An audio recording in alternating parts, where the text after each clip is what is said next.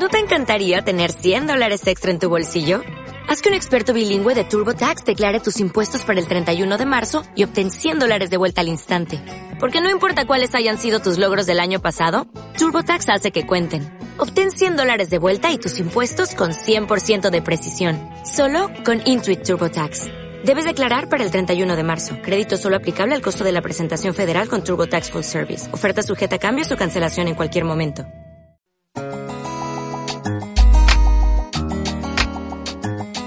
Espacio de Talento.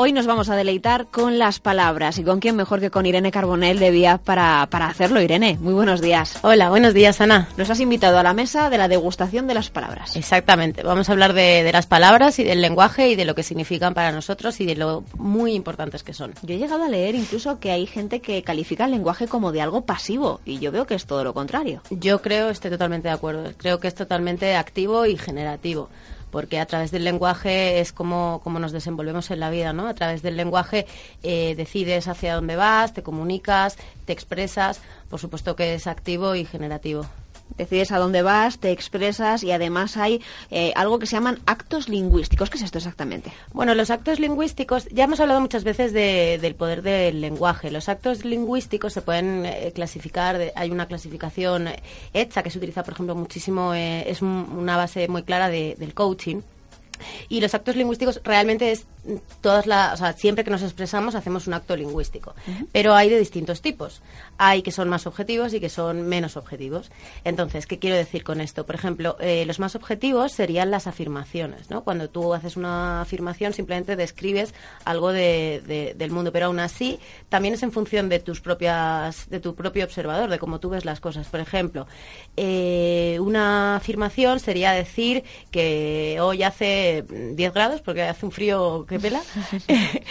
Eso es una afirmación, pero realmente lo estás expresando en, eh, en, grados en Celsius, no estás hablando en Fahrenheit. Entonces también tiene que ver con, con el consenso social. Pero bueno, eh, lo que me refiero es que es algo mucho más objetivo, ¿no? Si dices la altura de una persona en, centímetros, por ejemplo.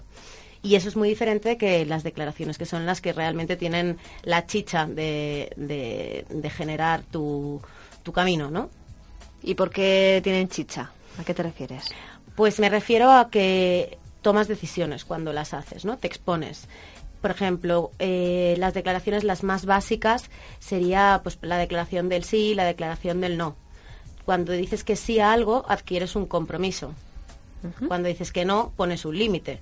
Entonces estás aceptando o rechazando algo y eso cambia, cambia tu día a día. Y eso te afecta en, tu día a día en todos los ámbitos al final. En todos los ámbitos, sí. Por ejemplo, eh, hay una declaración que a mí me gusta mucho, que es la del no sé. Que en el mundo de la empresa es una declaración que se hace poco, ¿no? Porque parece que, que queda muy mal decir que no sabes algo. Pero realmente es la que abre la puerta al aprendizaje. En empresas que son más, más dadas a la innovación se valora mucho. En empresas que son más de competitividad se valora poco.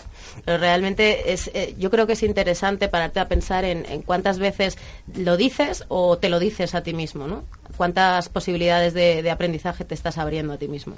Qué importante es seguir aprendiendo. Yo no sé por qué la gente tiene tanto miedo a expresar dudas y preguntas. Hay mucha gente que tiene miedo a preguntar. Sí, hay mucha, pero yo creo que está un poco relacionado con, con el tema de no saber algo, ¿no? Parece que si lo preguntas, pues es que no, no, o no lo sabes o deberías saberlo. Pero bueno, en realidad te estás cerrando y obviamente nadie lo puede saber todo, ni siquiera el super mega directivo lo sabe todo. ¿Y qué ocurre con los juicios? Bueno, los juicios, los juicios son maravillosos. Los juicios los tenemos siempre. Eh, para todo y los ya hablamos hablamos hace un tiempo de, de, los heurísticos que nos ayudaban a tomar decisiones los juicios es un poco parecido no son malos en sí Tú tienes tus propios juicios, que son interpretaciones de la realidad que te guían. El problema de los juicios es cuando somos demasiado rígidos con ellos, ¿no? No es malo tener juicios porque todos los tenemos, es normal y es lícito. El problema de los juicios es cuando creemos que o estamos en la posesión de la verdad o nos basamos en juicios que no son que son infundados o bueno lo, cuando ya es tremendo es cuando vivimos en base a juicios que de otros no cuando nos regimos por juicios de otros Pero claro, aquí hay mucho componente subjetivo ya, ¿no? Claro, por supuesto. Hablábamos de las declaraciones. Hacíamos la distinción entre las afirmaciones y las declaraciones. los juicios son declaraciones, son un tipo de declaraciones. Y algunas veces de guerra. Algunas veces de guerra, por supuesto. sobre todo cuando te crees que tienes la verdad absoluta, estás declarando la guerra. Los juicios, sobre todo en las empresas, es algo que también se ve cada vez peor, porque durante mucho tiempo em, se ha penalizado, ¿no? De alguna forma, el, hacer juicios porque parecía que ibas contra el valor de la empresa. Y hemos leído en los últimos, en las últimas semanas, los últimos meses, incluso el papel de los chivatos, que en algunos, eh, bueno, los chivatos eh, ya sé que suena muy mal, pero eh, alguna persona que delata alguna situación que no es muy legal en la empresa o que no es muy ética, por ejemplo, en, en, otros países del mundo, pues que se veía de una forma mucho más positiva, por ejemplo, que en España. Quizá los juicios eh, sucede un poco igual. Sí, bueno, eso quizá también eh, tiene que ver con la, con la cultura española, que es mucho más afiliativa, mucho más, mucho más corporativa. De esto sabe mucho mm, Pilar Jericó, que siempre lo, lo comenta.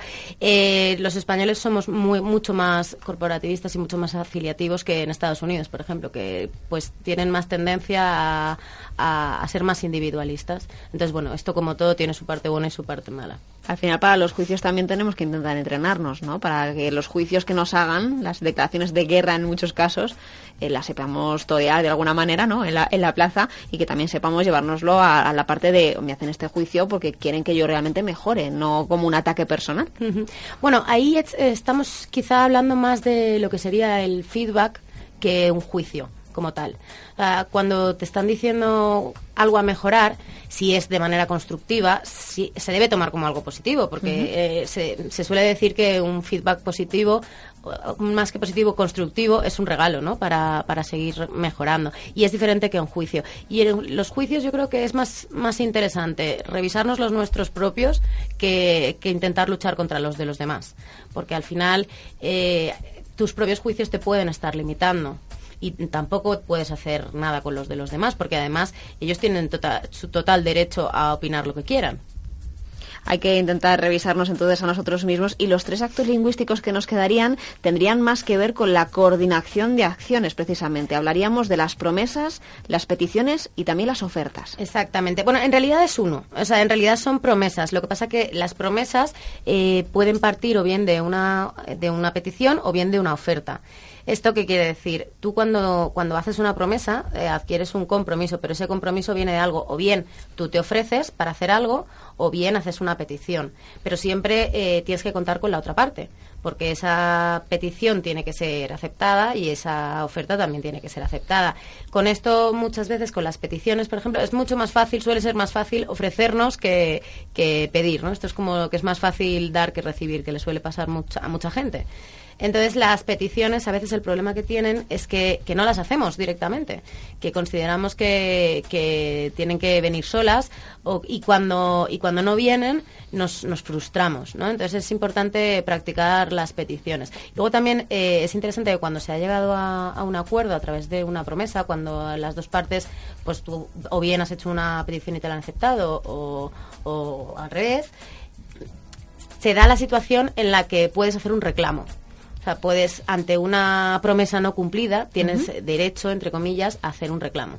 Y, que se cumpla, vamos, porque has establecido unos términos. Esto hablamos en, situaciones, quizá en la empresa en algo más formal es más complicado, pero en nuestro día a día lo podemos hacer y evitarnos mucha, muchos quebraderos de cabeza. ¿Qué recomendarías entonces tú para entrenar las peticiones, que no estamos tan acostumbrados, decías?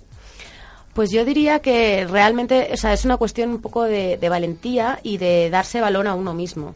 O sea, realmente mm, la mayoría de las veces no nos damos el suficiente valor, o sea, tenemos derecho a pedir esas cosas que, no pedimos. Y también creo que es bastante generoso, porque muchas veces pretendemos que los demás, sobre todo en las relaciones personales, eh, adivinen o sepan lo que queremos y, no lo hacen, y cuando no lo hacen encima nos enfadamos, ¿no? Entonces, por una parte, yo creo que hay que ser más valiente para pedir lo que uno quiere, porque, porque la mayoría de las veces nos lo merecemos, y también hay que ser generoso y pedir las cosas para que nos las puedan dar. Es complicado a veces eh, el afrontar eh, situaciones, por ejemplo, de pedir. Eh, lo digo porque cuando se arranca nuevo año, mucha gente dice, yo es que creo que ya me merezco un aumento de sueldo, pero a ver cómo lo planteo en este momento, ¿vale? Que yo estoy dando resultados, yo estoy, yo creo que están contentos conmigo, veo que dentro del equipo funciono. Mm, e, ese momento también es una forma de entrenarnos, ¿no? A, nosotros mismos, quizá en pequeñas cosas cotidianas de nuestro día fuera de la oficina y luego ya afrontar ese paso que a lo mejor lo vemos como algo que asusta más, ¿no? El plantarte